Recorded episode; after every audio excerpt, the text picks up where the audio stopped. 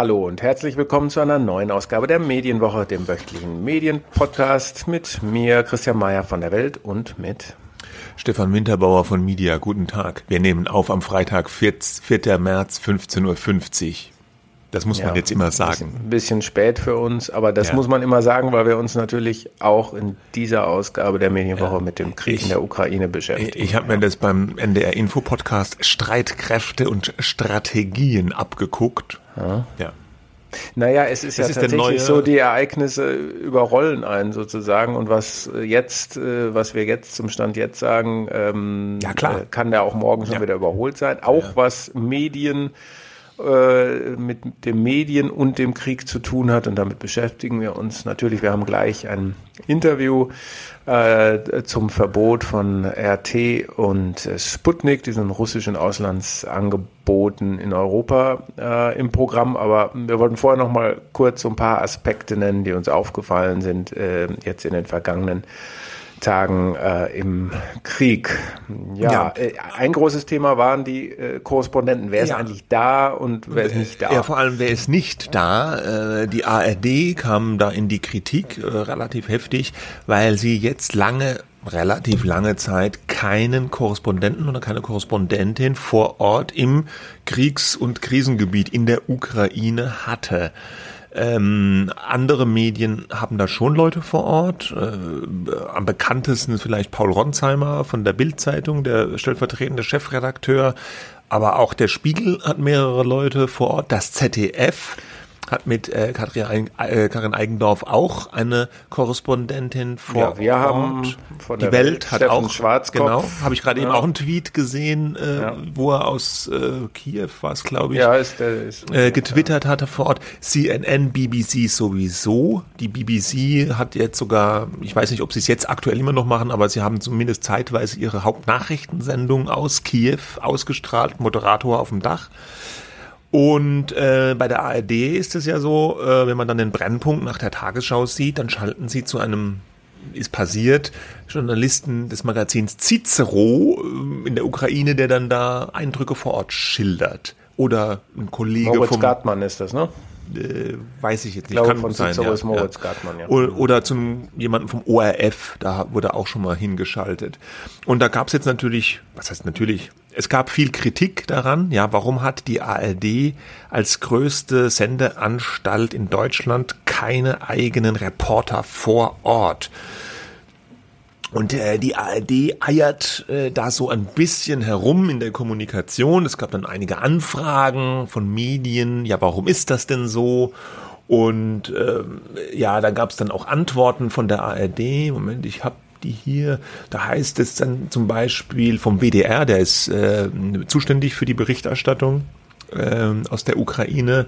Ein ARD-Korrespondent berichtet heute auf der ukrainischen Seite eines Grenzübergangs, das war vom 1. März. Wir bereiten derzeit die Einreise weiterer Teams in die Ukraine vor. Dann eine freie Journalistin ist vor Ort, die für verschiedene ARD-Sendungen und andere Medien über die aktuelle Lage berichtet. Ja gut, freie Journalistin. Ich glaube, das Problem äh, war so ein bisschen, ähm, dass, äh, dass die ARD sich ja so aufgeteilt hat, dass die verschiedenen Landesrundfunkanstalten sich die Welt sozusagen aufteilen. Ne? Dass äh, aus Washington immer aus dem Land, mhm. aus Israel immer aus dem Land und so weiter und so fort. Und der WDR ist für Moskau äh, verantwortlich und für sozusagen auch dann die Ukraine. Wir erinnern uns an Fritz Pleitgen natürlich. Ähm, und, und andere, Gerd Ruge, ja, die da ja auch waren. Und wenn dann halt, wenn man dann halt sagt, nee, das muss doch der WDR machen, ist das natürlich ein bisschen schwieriger, dann das auf die Beine zu stellen, als wenn man einfach sagt, wer, wer ja, kann, wer will, wer hat die Kompetenzen. Nicht, weil der WDR ja. ist ja immerhin die zweitgrößte Rundfunkanstalt. Europas. Ja, ich will das nicht rechtfertigen, ich will nur sagen, äh, man, äh, wir hatten ja gerade das Thema Nachrichtensender und ich meine das, auch nicht, wirklich nicht hämisch. Äh, aber wir hatten ja gerade dass diese Sache, dass Patricia Schlesinger, die neue ARD-Vorsitzende, gesagt hat, ähm, äh, man will Tagesschau 24 zu dem besten Nachrichtensender Deutschlands so ungefähr äh, ausbauen. Ähm, Deutschland bekommt endlich den, den tollsten Nachrichtensender, ja. den es verdient. Und in diesem Zuge hatte sie auch in einem Interview gesagt, Die ARD verfügt über das weltweit beste Korrespondentennetz, äh, sinngemäß, ja. Mhm. Tja, Tja, ähm, aber kann ich jetzt nicht Moment, so nachvollziehen. Da ne? ist im Moment nicht viel von zu sehen. Äh. Ja, also keine Häme, äh, aber Nein, wirklich auch keine, diese Hybris äh, der aber, ARD ist nicht angebracht, finde ich in dem Fall. Ja. Nee, und aber auch, ich finde die Kommunikation vom WDR hier auch mindestens ungeschickt. Ja, Also diese, diese Aussagen, wir bereiten die Einreise weiterer Teams vor. Ja, zu einem Zeitpunkt, wo schon tagelang der Krieg herrscht und fast alle anderen Medien oder die, die namhaften Medien alle vor Ort sind, ja. Oder auch, auch noch in dieser Stellungnahme vom WDR, das hat mich so ein bisschen, ja, was hat mich geärgert, aber ich habe gedacht, hä, was, was, wie? Dann, wir bitten um Verständnis, dass wir in dieser außergewöhnlichen Lage in der Ukraine keine Auskunft über den genauen Aufenthaltsort unserer Mitarbeitenden geben. Ja, also, äh, was soll denn das? Natürlich will keiner, dass man die GPS-Koordinaten der Korrespondenten live ins Internet überträgt. Aber wenn ich jetzt weiß, der Ronsheimer ist in Kiew, dann erhöht es jetzt, glaube ich, nicht seine Unsicherheit da. Die Unsicherheit oder die Sicherheitsgefährdung ist schon hoch genug. Aber äh, es ist doch jetzt äh, für die Sicherheit der Leute vor Ort egal, ob ich jetzt weiß, da sind so und so viele Korrespondenten vor Ort oder auch wer das ist. Das finde ich mit Verlaub klingt wie eine Ausrede. Und auch, was ich auch einen, einen bedenklichen Satz finde in dieser Stellungnahme, der Schutz und die Sicherheit unserer Mitarbeitenden hat für uns oberste Priorität. Die Lage wird kontinuierlich von unserem Notfallstab bewertet. Ja, natürlich, was denn sonst? Natürlich hat die Sicherheit Priorität. Ich denke nicht, dass jetzt der Spiegel oder die Welt oder die Bild oder die oder die BBC oder CNN jetzt sagen würde, die Sicherheit unserer Mitarbeitenden ist uns egal, die sollen da mal hin.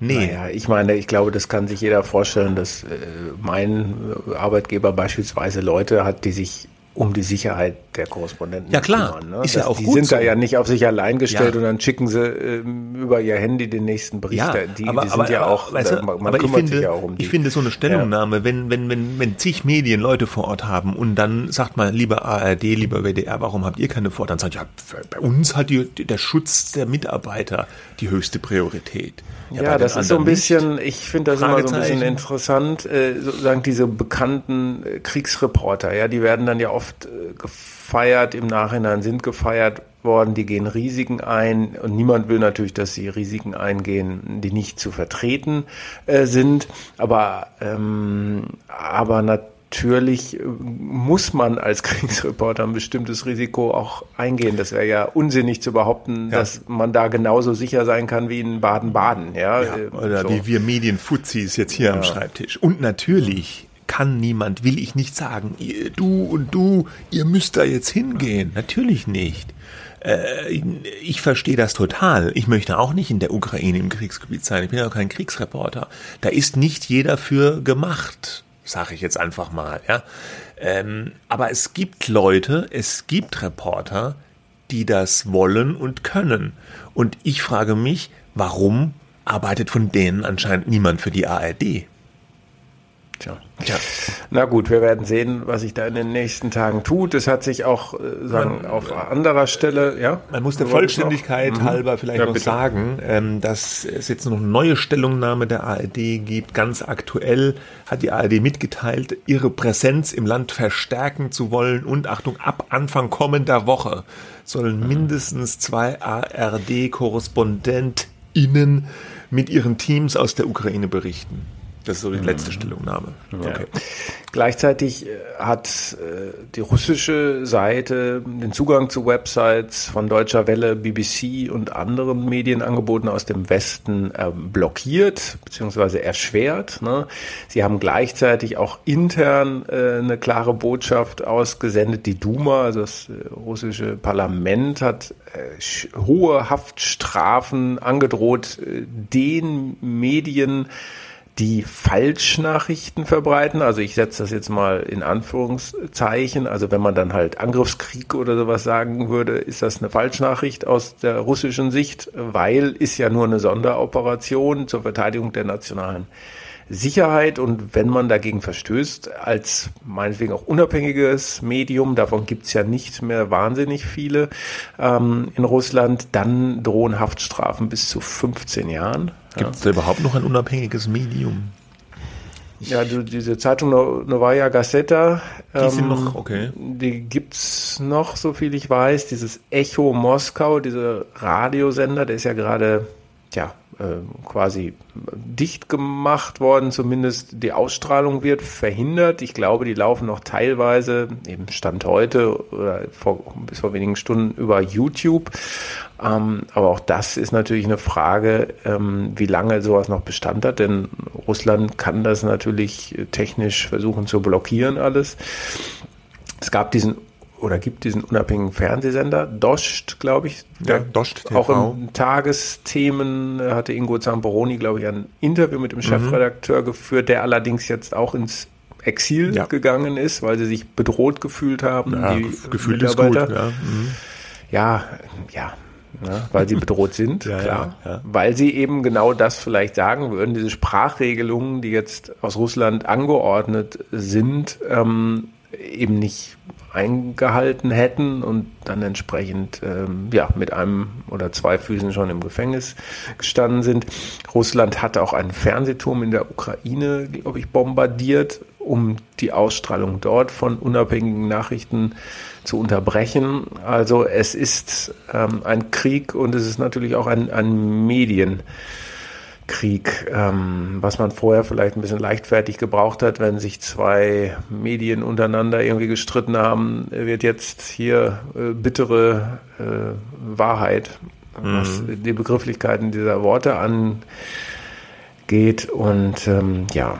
Ja, und ähm, umgekehrt hat jetzt die EU ja auch reagiert, das war ja schon angekündigt, ähm, dass jetzt die, die russischen Staatsmedien RT und Sputnik äh, auf dem EU-Gebiet äh, verboten ja, wurden, äh, abgeschaltet werden. Ähm, der Schritt ist nicht unumstritten, da geht ja unser Interview mit äh, Christian Hoffmann auch gleich noch dazu. Ähm, und da ist so ein bisschen die Frage, die, die, die jeder sich stellt, ist es jetzt äh, okay, ja, dass die EU das macht? Oder ähm, verstößt es nicht gegen unsere Werte der Meinungsfreiheit und der Offenheit und der Medienfreiheit und wir machen jetzt dasselbe, was Russland macht, äh, üben Zensur aus. Ja, also ich bin, ja, was, ich bin ja, eigentlich der du? Meinung, ich, ich finde es gut, dass sie das gemacht haben, die EU. Mhm, warum? Ja, weil ähm, ähm, ich finde, in dieser Situation darf man nicht in die Falle tappen, dass man so, so, so, so, so ein Gleichgewicht von Meinungen versucht aufrechtzuerhalten oder dass man sagt, ja, einerseits, andererseits. Und die russische Seite, die hat Interessen und der Westen oder die Ukraine hat Interessen und, und wir haben unseren, äh, unsere ähm, äh, Werte, ja, und die müssen verteidigt werden, no matter what, ja, und da heißt es auch eben Meinungsfreiheit und Meinungsfreiheit beinhaltet dann auch, dass ich auch äh, knallharte Staatspropaganda äh, verbreiten lasse bei mir in dem Territorium. Das finde ich jetzt nicht. Ich finde, es ist schon erwiesen oder man sieht, dass Russland, wie du gesagt hast, Information oder Desinformation auch als eine Art Waffe einsetzt in diesem Konflikt. Und in diesem Zug finde ich es richtig, dass man die, die, die, die Benutzung dieser Informationswaffe, dieser Propaganda auf EU-Territorium schlichtweg einfach unterbindet. Und das auch so klar kommuniziert, dass man sagt, das ist Staatspropaganda. Es gibt jetzt einen Angriffskrieg von Russland gegen die Ukraine. Es ist eine neue Situation. In dieser globalen äh, Kriegs, äh, Konfliktsituation, in dieser Kriegssituation, die in der Ukraine herrscht, hat Propaganda einen anderen äh, Stellenwert noch als vorher. Äh, und da wollen wir jetzt nicht, ist es unerträglich, russische Staatspropaganda bei uns zu verbreiten. Finde ich nachvollziehbar und richtig, dass man das da abschaltet. Gut, ähm, anstatt Statt dass ich jetzt nun antworte darauf, würde ich sagen, wir hören uns das Interview an mit Professor Dr. Christian Peter Hoffmann. Der, äh, den hatten wir schon mal hier in der Sendung. Du hattest ihn interviewt mhm. äh, damals. Er ist Professor für Kommunikationsmanagement am Institut für Medien- und Kommunikationswissenschaft der Uni Leipzig. Und ähm, der twittert auch äh, recht äh, viel und er verbreitet dort immer ganz interessante Studien. Also für mich ist das immer ganz interessant, äh, so viele Studien. Ähm, man ist immer wieder erstaunt, was es alles für Studien gibt. Ähm, und äh, da äh, zu allen möglichen Themen, die die Kommunikationswissenschaft äh, betrifft. Ich finde es sehr hilfreich. Wir stellen auch in die Show Notes äh, noch ein paar Links äh, zu dem Thema, über das wir heute sprechen nämlich genau diese Frage, wie viel Propaganda, ich spitze jetzt mal zu, wie viel Propaganda muss der Westen äh, aushalten, wie viel russische Propaganda und genau das habe ich ihn jetzt gefragt. Hallo, Herr Professor Hoffmann. Schön, dass Sie bei uns sind. Ähm, ich muss gleich mit einer sehr globalen Frage anfangen. Wie viel russische Propaganda muss der Westen eigentlich aushalten? Äh, das ist tatsächlich eine schwierig zu beantwortende Frage. Ähm, ich denke, er muss im Prinzip äh, aushalten, welches Maß an Propaganda auch immer ähm, Russland in die Welt setzt. Die Frage ist halt, wie es darauf reagiert. Also adressiert der Westen diese Propaganda ähm, überhaupt? Wenn ja, versucht er die Propaganda zu widerlegen? Aber ähm, Russland setzt Propaganda in die Welt. Das ist natürlich so in einem solchen Konflikt und da, damit muss der Westen irgendwie umgehen. Ja. Jetzt haben wir erlebt, dass die EU in dieser Woche die Sender äh, RT und Sputnik komplett tja, ausgeschaltet hat, muss man sagen, oder hat ausschalten lassen, indem alle Vertriebspartner aufgefordert wurden, äh, die ähm, zu kappen, die Verbindungen. Äh, die Verbreitung ist damit faktisch gestoppt. Spricht da was dafür, für diese Vorgehensweise der EU? Also aus meiner Sicht nicht besonders viel, ehrlich gesagt. Das ist ähm, natürlich ist das ein Versuch, eben die russische Position im Diskurs ähm, zu schwächen und, und eben russischer Propaganda, Lügen, Desinformation, was auch immer da kommt, ähm, einzugrenzen. Aber ähm, ich glaube, die Frage ist, ähm, inwiefern ist das notwendig und inwiefern ist so ein Verbot das richtige Mittel? Und bei beidem hätte ich ein großes Fragezeichen. Naja, äh, die, das Argument ist ja durch äh, diese Desinformation, die von diesen äh, Sendern ausgeht, droht das, droht die Union äh, destabilisiert zu werden, droht letztlich eine Gefahr für die Sicherheit. Das ist die Begründung. Und das, äh, wenn ich das jetzt richtig verstehe, halten Sie für nicht so stichhaltig? Das halte ich für äh, eigentlich im Moment überhaupt nicht stichhaltig, nein, weil ähm, erstens ist äh, sozusagen die Annahme, dass westliche Demokratien ähm, sehr anfällig seien für ähm, solche Arten von Desinformation und in diesem Sinne sozusagen fragil wären, ähm, aus meiner Sicht einfach nicht erwiesen. Also das ist eine Annahme, aber es widerspricht im Prinzip dem Stand der Forschung und zwar nicht erst seit jüngerem mit Blick auf Desinformation in sozialen Medien, sondern, sondern weit darüber hinaus. Also wir sind seit Jahrzehnten in der Kommunikationswissenschaft im, in der Ära der, der sogenannten schwachen Effekte, wo wir eben äh, eher zu der Erkenntnis kommen, dass persuasive Medieneffekte relativ unwahrscheinlich sind, also vor allem solche gezielt zu erwirken. Ähm, das Gleiche gilt im Prinzip auch für die Werbewirkungsforschung. Äh, auch dort äh, zeigt sich eigentlich vor allem, wie wahnsinnig schwierig es eben ist, durch so etwas wie Werbung Menschen zu bestimmten Haltungen oder Handlungen zu bewegen. Ähm, und insofern sollte man eigentlich basierend auf dem Stand der Forschung der letzten Jahrzehnte erstmal mit der Annahme an dieses Desinformationsthema rangehen, dass wahrscheinlich diese Desinformation eher schwache Wirkungen hat. Ähm, mhm. Und das ist genau das ja. eigentlich, was die, was die Forschung zu, ähm, zu der Desinformation in sozialen Medien im Prinzip auch zeigt. Also die Gegenstände waren da ja vor allem die Wahl Donald Trumps äh, 2016, der Brexit, das waren so äh, politische Großereignisse, wo äh, ganz große, wilde, aufgeregte Debatten losgingen über die Gefahren von Desinformation und Missinformation.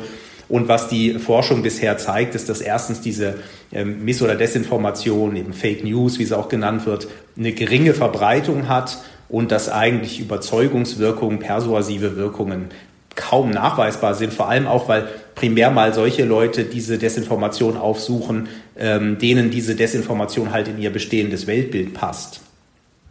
Aber steht das, was Sie jetzt sagen, äh, auch dann äh, die Forschung, wenn es die Forschung äh, dazu gibt, sagen Sie vielleicht gleich nochmal was dazu, aber steht das nicht im Gegensatz zu diesen Umfragen, die es immer mal wieder gibt, dass große Teile der Bevölkerung in Deutschland, auch in anderen Staaten, angeblich laut diesen Umfragen Angst hat vor Desinformation? Nein, also dass die Menschen Angst haben vor der Desinformation, finde ich völlig plausibel, weil wir seit Jahren einen ja, äh, von moralischer Panik geprägten öffentlichen Diskurs rund um das Thema Miss- und Desinformation haben.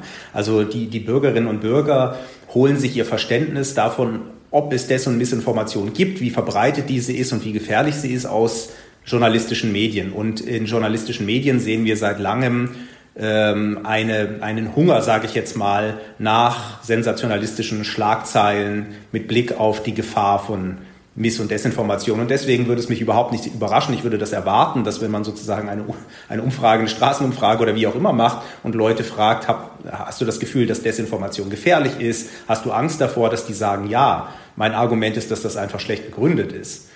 Was wir übrigens auch noch sehen bei solchen Umfragen, ist ein ganz starker Drittparteieffekt. Ne? Wenn man, wenn man Menschen fragt, glaubst du, dass Bürger sich sozusagen manipulieren lassen von Desinformation, sagen viele ja.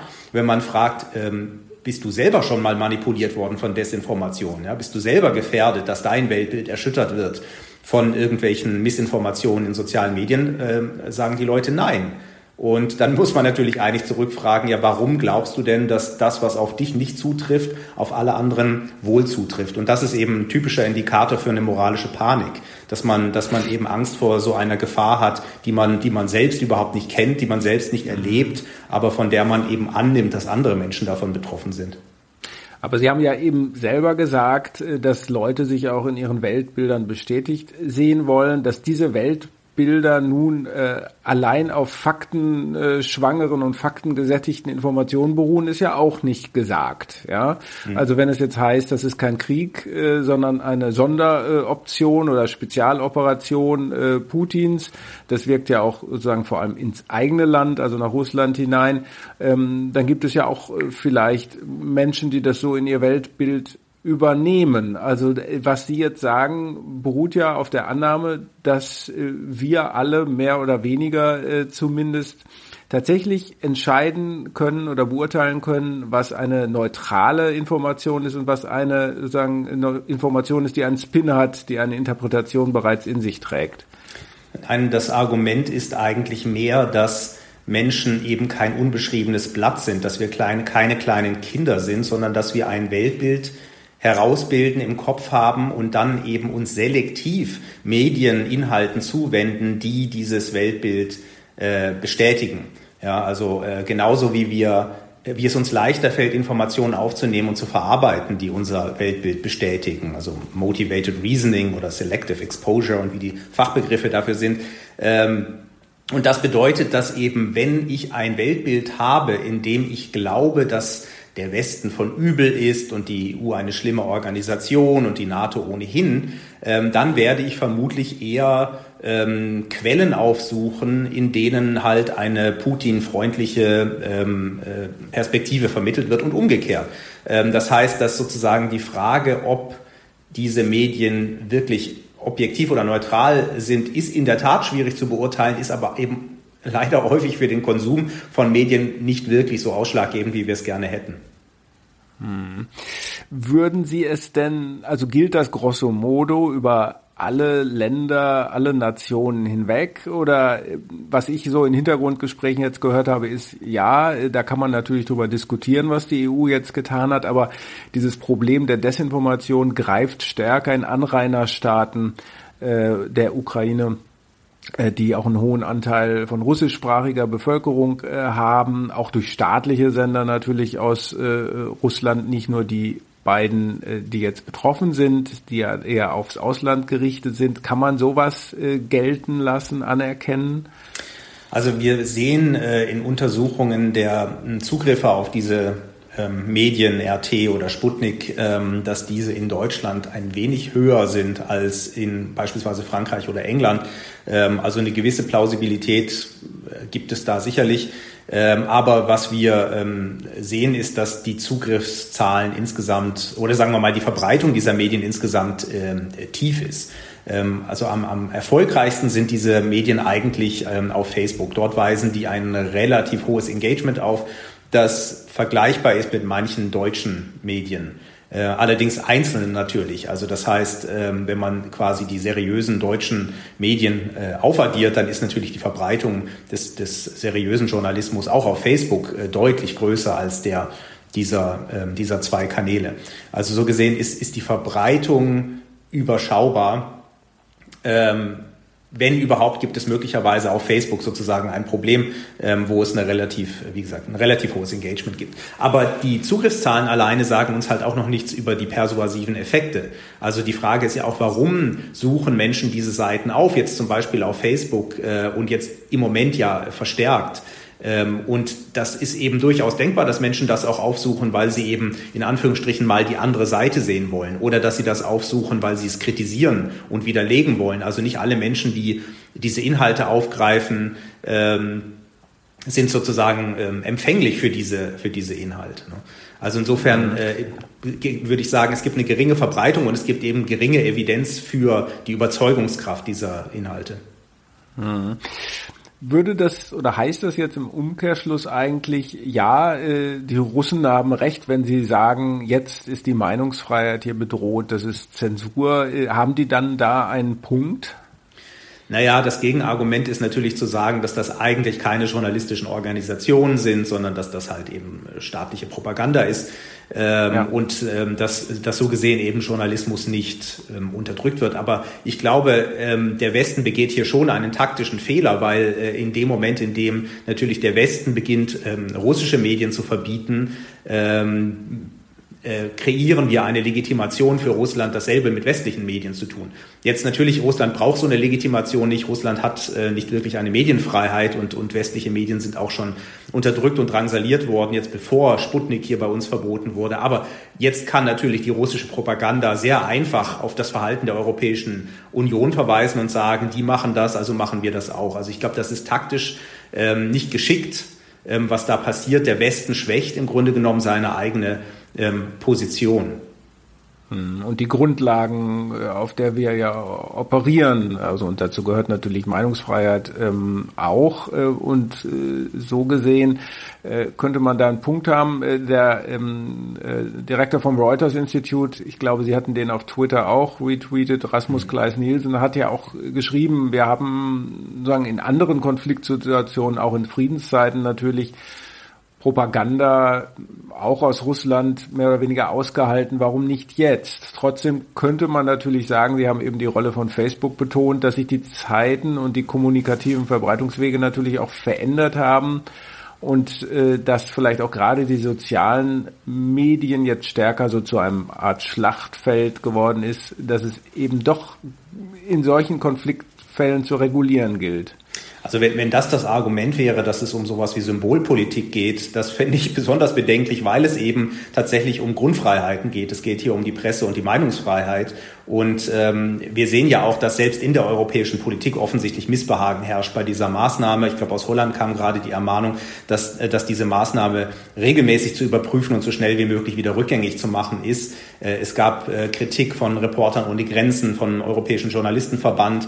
Ähm, ich glaube, es ist es wird so wahrgenommen und man kann, glaube ich, auch argumentieren, dass das ein Eingriff in die, in die Medien und in die Pressefreiheit ist und das in einer Situation, in der ähm, wir ein, ein Land von Putin angegriffen wird, das äh, sich westlichen Werten zuwendet und Teil des Westens sein möchte, das einsteht für oder einstehen möchte für, für Freiheit und Demokratie. Und in dieser Situation als Westen zu sagen, wir greifen ein, in ein so fundamentales Recht wie die, wie die Pressefreiheit ein, das ist also scheint, wie gesagt, das scheint mir taktisch einfach unwahrscheinlich ungeschickt. Und, und dann eben, wenn, wenn dem eine äh, solide Güterabwägung zugrunde liegen würde, dass man Evidenz dafür hat zu sagen, diese Propaganda ist tatsächlich gefährlich, wir haben Evidenz für die große Verbreitung und für die starke Wirkung dieser Propaganda, ähm, dann wäre das was anderes, aber diese Evidenz scheint aus meiner Sicht ähm, völlig zu fehlen. Weil gerade auch im Moment, wenn man sich anschaut, in der Propagandaschlacht zwischen Russland und der Ukraine, welche Seite im Westen im Moment für Furore sorgt, ist es also ganz offensichtlich die ukrainische Seite. Äh, also die, die, ähm, ich meine, es ist im Krieg betreiben alle Seiten Propaganda, das ist so mit mehr oder weniger Wahrheitsgehalt äh, und deswegen ist es eine gute journalistische Regel in einem solchen, in einer solchen Situation erstmal keiner Seite einfach zu glauben, sondern beiden Seiten gegenüber skeptisch zu sein. Wir sehen aus der Ukraine wahnsinnig bewegende Bilder von, von Menschen, die sich Panzern in den Weg stellen, von einem Präsidenten, der sich ähm, in der Hauptstadt als, als, als Widerstandskämpfer in, inszeniert von ähm, ukrainischen Zivilisten, die russische Soldaten, äh, die gefangen genommen worden sind, verpflegen. Und das mag so sein, aber ehrlich gesagt, es ist sehr schwierig einzuschätzen. Es ist ebenso möglich, dass das, dass das Missinformation ist, die da betrieben wird, dass das Propaganda ist. Ist schwierig zu sagen, aber wir teilen diese Inhalte mit, mit großer Begeisterung. Ähm, weil sie natürlich unserer Position äh, nahesteht. Ähm, ich möchte das auch gar nicht, gar nicht verurteilen, aber ich glaube, was, was man schon objektiv sagen kann, ist, dass wir im Moment im Westen in einer Situation sind, in der die russische Propaganda doch recht marginal ist im Vergleich zum Erfolg der ukrainischen. Hm, äh, richtig, also den sogenannten Krieg der Bilder scheint im Augenblick die die Ukraine im Westen zu gewinnen und vermutlich setzt sich das sogar fort, je schlechter die militärische Lage für die Ukraine wird. Das stimmt, aber auch das ist natürlich sicherlich eine selektive Wahrnehmung bezogen auf, auf unsere äh, Sphäre, unsere Zirkel, in denen wir uns bewegen, oder? Also es, es gibt halt noch nicht sehr viele sozialwissenschaftliche Erhebungen. Mir scheint schon, ähm, mir scheint es schon so zu sein, dass äh, die öffentliche Meinung sehr, sehr eindeutig äh, auf Seiten der Ukraine steht und, und ähm, äh, nach, nach allem, was ich sehe, an Indikatoren auch stärker als das 2014 der Fall gewesen ist. Also ähm, wenn man zurückdenkt, ähm, im, bei den Maidan-Aufständen, ähm, damals ging ja eigentlich in Deutschland der Lügenpresse-Diskurs los. Damals gab es viele Menschen, auch viele in Ostdeutschland, die das Gefühl hatten, dass die westliche Berichterstattung hier einseitig sei und äh, zu freundlich gegenüber der europäischen oder westlichen Position, zu kritisch gegenüber der russischen. Ähm, und diese Arten von Diskurse sehen wir ja im Moment so gut wie gar nicht mehr. Also selbst, ja. selbst äh, offensichtlich für äh, Putins Propaganda empfindliche politische Organisationen wie die AfD sind tief zerrissen und zerstritten und, äh, und sind deutlich ambivalenter sozusagen, als, als das 2014 der Fall war. Hm. Heißt also, äh, die EU würde gut dran tun, äh, das schnell wieder aufzuheben, sobald diese akute Gefahrenlage oder wie man dann auch immer sozusagen da, da das definieren will, beendet ist wobei man ja davon ausgehen kann, dass äh, sich das nicht wieder alles irgendwie normale Bahnen zurückgeht. Von daher wird, betrifft das ja auch sicherlich die, die Medien äh, nicht. Ne? Aber trotzdem jetzt mal äh, rein äh, organisatorisch betrachtet müssten die dann irgendwann sagen, formal betrachtet, äh, wir nehmen diese Maßnahme wieder zurück. Das wird, glaube ich, wahnsinnig schwierig werden, weil wenn das Argument eben ist, dass diese Kanäle keine journalistischen Kanäle sind, sondern staatliche Propagandakanäle, daran wird sich in absehbarer Zeit nichts ändern. Ähm, also ich mir, ist nicht sicher, was das objektive Kriterium dafür sein soll, zu sagen, äh, ich ab jetzt ist sozusagen diese Propaganda harmlos wenn sie vorher vermeintlich ja. äh, gefährlich war. Und insofern eigentlich, ich meine, in, in der Politik gibt es immer Pfadabhängigkeiten. Es wird der europäischen Politik schwerfallen, diese Maßnahme rückgängig zu machen, leider, aber eigentlich sollte sie so schnell wie möglich rückgängig machen. Hm, und es das heißt ja auch sogar, man habe das schon länger vorbereitet und jetzt gibt es einen Anlass. Das deckt sich so ein bisschen mit den Vorwürfen, die jetzt aus Russland kommen, aber deswegen müssen sie nicht falsch sein. Ne? Naja, also ich denke, es, ist, es gibt lange ein, schon ein Missbehagen mit diesen äh, Sendern und ähm, jetzt ist halt eine Situation, in der alle, glaube ich, äh, emotional sind und ihre Solidarität zeichen, äh, zeigen wollen und auch ein, ein Zeichen der Stärke setzen wollen. Und ich glaube, in diesem Überschwang der Gefühle ist jetzt diese Entscheidung getroffen worden, die ähm, nicht klug ist. Hm. Letzte Frage. Wir sehen ja jetzt auch viele gute ich sag mal, gute Ratschläge, um Fakes zu erkennen. So erkennt ihr Fakes, so, ne, ist, äh, auch die dann über soziale Medien wiederum verbreitet werden. Wie sinnvoll ist denn äh, sowas? Das ist, ähm, das ist schon sinnvoll. Also es gibt verschiedene Möglichkeiten, die Wahrnehmung und Verbreitung von Fake News äh, zu verhindern. Fact-Checking hinterher sozusagen hat seine Probleme, ähm, wirkt häufig leider nicht besonders stark und es gibt eben das sogenannte Pre-Bunking, also dass man sozusagen vorher schon darauf aufmerksam macht, dass äh, hier ein Inhalt ist, der möglicherweise irreführend ist. Und äh, das scheint etwas, äh, etwas besser zu wirken. Deswegen ist es gut, wenn man, wenn man zum Beispiel mit, mit Labels arbeitet, wie das jetzt in den sozialen Medien getan wird, die warnen, ähm, oder eben auch, wenn man äh, den Menschen ganz einfache Spielregeln an die Hand gibt, die eben sozusagen präventiv schon skeptisch machen sollen und eben solche Dinge wie ähm, verfolge mal die Quelle zurück. Äh, was einfach aus dem gesunden Menschenverstand, wie plausibel ist diese, ähm, diese Meldung? Ähm, wenn sie sozusagen zu schön in dein Weltbild passt, dann hinterfrag sie lieber mal und so. Das sind wirklich so ganz einfache Heuristiken.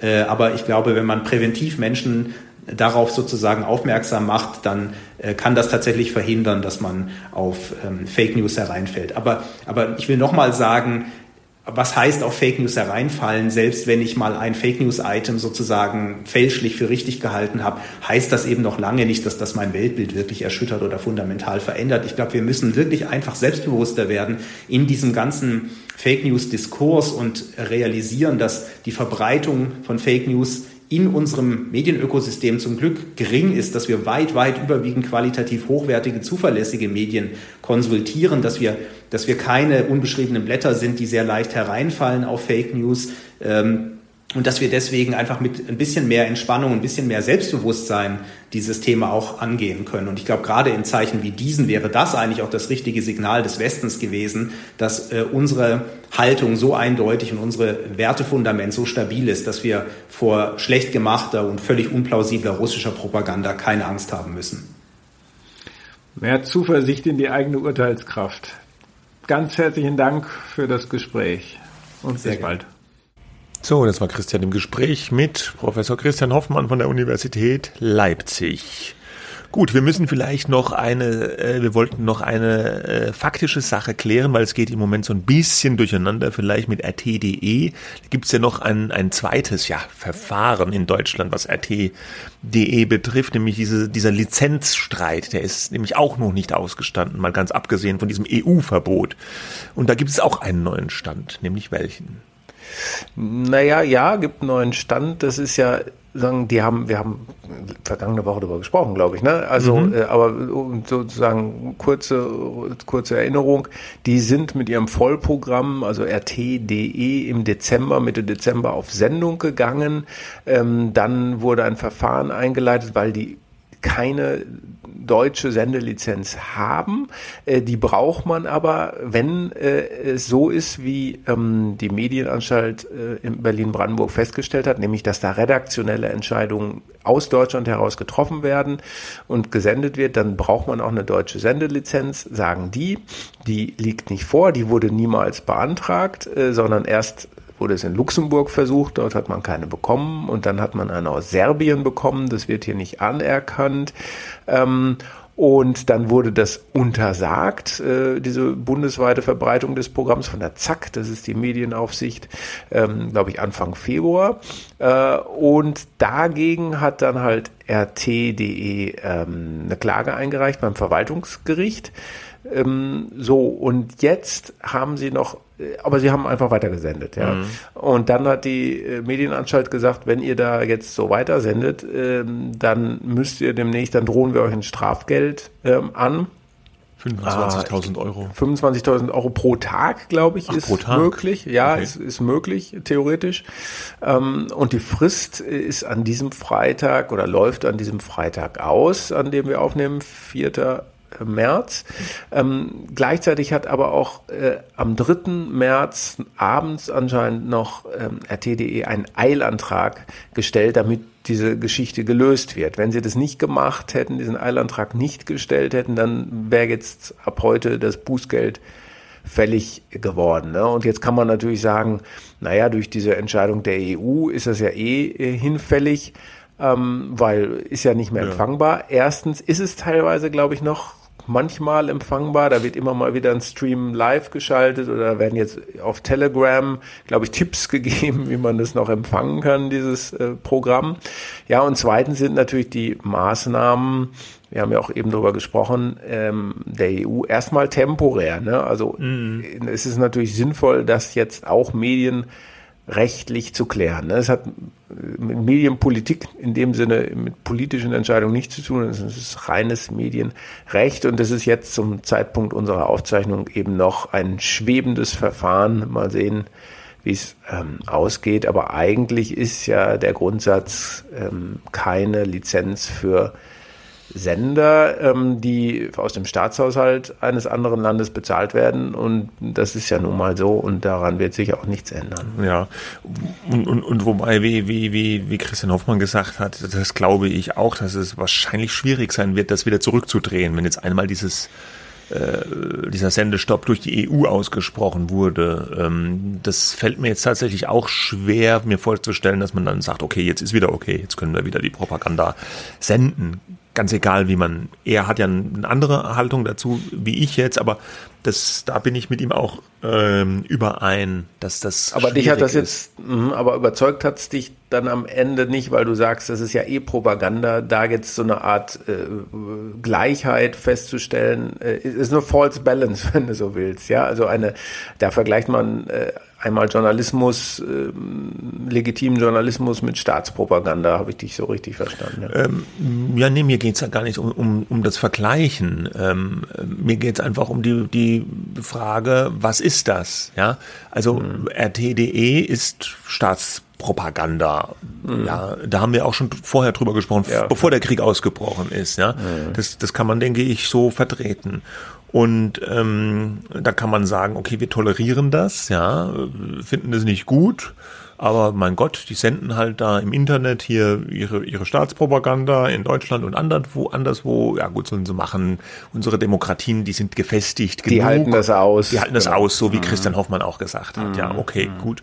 Aber jetzt finde ich halt, äh, in, der, in dieser Kriegssituation finde ich, ähm, ändert sich das, wenn jetzt tatsächlich ein, ein, ein, ein, ein Propagandasender benutzt, um Kriegspropaganda äh, zu verbreiten, dann finde ich, ähm, sollte man das nicht mehr tolerieren, weil, wie, wie ich vorhin schon gesagt habe, meiner Meinung nach ist das eine Waffe in diesem Informationskrieg und das sollte man Russland, finde ich, nicht zugestehen. Also er meinte ja, Christian Hoffmann, es wäre ein Zeichen der Stärke, wenn wir das, äh, wenn wir das äh, zulassen, ja, weil die Propaganda auch nicht so oder diese Falschinformationen nicht so stark wirken äh, auf die Bevölkerung. Da gibt es auch keine Hinweise. Das mag sein, das glaube ich auch ihm, ja, da gibt es sicherlich Evidenz dafür. Aber ich finde, das ist gar nicht, gar nicht, darum geht's mir gar nicht bei meiner Argumentation. Mhm. Ob das jetzt bei der Bevölkerung einen Rieseneffekt hat oder nicht.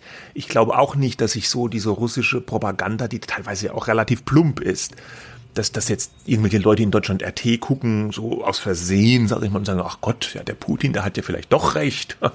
Ja, da das Atomkraftwerk bombardiert und die Leute, naja, das kann ich mir jetzt nicht vorstellen. Mir geht's ja. da ums Prinzip ein bisschen, dass mhm. ich, dass ich nicht erlauben würde, dass ein, ein anderer Staat, ein Aggressor, der einen Angriffskrieg führt in einem demokratischen Land, dass man dem nicht erlaubt, seinen Propagandasender bei uns zu verbreiten. Mhm. Darum mhm. wird's mir gehen. Das wäre ja. für mich auch ein Stück Solidarität. Das ist immer so ein Wort, Solidarität. Aber mhm. ich finde, ja, es gehört sich einfach. So. Ja, nee, ja, ich kann, ich kann beiden Positionen was abgewinnen. Ich, dieses Argument, was jetzt häufiger genannt äh, wurde, dass äh, wir dann nur sozusagen provozieren, dass die Russen halt auch Sender, äh, westliche Sender ja. bei sich abdrehen, das hätten sie wahrscheinlich so oder das so machen die, das gemacht. machen die, ne? glaube ich, so oder so. Also viel Und, mehr provozieren. Ja. Ich meine, was will man noch? Der Mann, der führt einen Angriffskrieg gegen die Ukraine, einen, quasi einen Vernichtungskrieg was will man denn da noch mehr provozieren? Ja. ja. Der, der, Fall ist ja auch relativ eindeutig, was man auch in dem ganzen Kultursektor, auch im Wirtschaftssektor natürlich sagen muss. Alle, also sozusagen Russland, auch russische Kultur, ähm, die Medien zählen jetzt in dem Fall nicht dazu, weil das natürlich ähm, äh, jetzt gezielte Propaganda ist. Aber es werden ja alle Brücken abgebrochen, ne? alle mhm. Kulturinstitutionen, Museen, äh, äh, Einrichtungen, die Buchmesse ähm, äh, kappen ja jetzt ihre institutionellen äh, Verbindungen mhm. äh, zu Russland ab.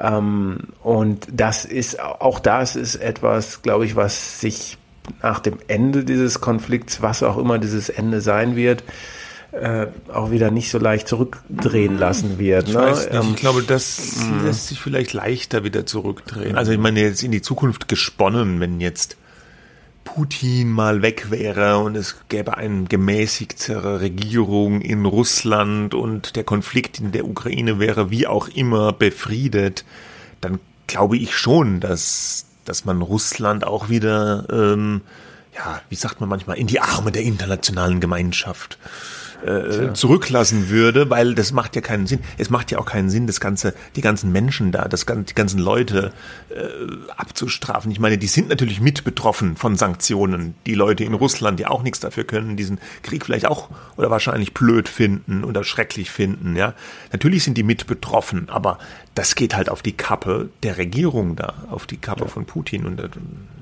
ja. Da lässt es sich besonders leicht bei den Medien natürlich zuordnen. Ja. Ja. Gut, gut. schwieriges Thema wird uns leider, leider vermutlich begleiten. Ne? Wird sich jetzt nicht äh, nächste Woche alles äh, in Wohlgefallen auflösen, diese Geschichte. Über Corona redet keiner, mehr, mehr, im Augenblick. Ne? Nee, ich bin ganz erschrocken, als gestern in der Tagesschau mal wieder die Inzidenz durchgesagt wurde.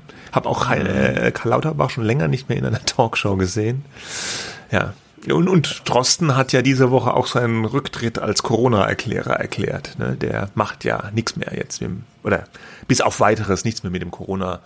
Äh, hat aber, glaube ich, jetzt nichts äh, mit der Ukraine zu tun. Nein, damit nein. wahrscheinlich, dass er alles gesagt ja, genau, hat, was genau, zu sagen alles ist. Gesagt. Da, mhm. da finde ich, wenn, wenn das am Schluss vielleicht noch ganz, ich finde es immer ganz interessant in diesen Konflikten oder Krisen, wie so, so Medienfiguren äh, äh, dann nach oben kommen. Ne? Für mich ist so der neue Drosten ein bisschen dieser Professor Carlo äh, Masala. Hast du den schon gesehen? Der immer mhm, Brennpunkt die Militärlage mhm. erklärt. Ja. Äh, und der hat auch, der der hat auch schon einen Podcast, ja. Äh, Sicherheits schon länger. Schon mhm. länger, ja, ja. Mhm. Sicherheits. Aber ich habe den jetzt erst gefunden, aufgrund seiner Präsenz da jetzt in dem, im Fernsehen, sicherheitshalber, auch mit Thomas Wiegold, der ist ja auch äh, so verteidigungs- oder sicherheitspolitischer Journalist und Experte und noch mit zwei anderen, einer Frau noch und einem Mann. Und äh, kann man sich gut anhören. Also ich finde es sehr interessant, was die da was die Und der sagen. twittert auch viel. Und der twittert auch viel. Gut. Und da muss man natürlich für Twitter noch sagen, äh, dass auch da ähm, so viel gescholten äh, das auch ist. Wenn man was erfahren will, dann erfährt man vieles über, über, über Twitter nach wie vor. Das stimmt. Und auch sehr, sehr schnell.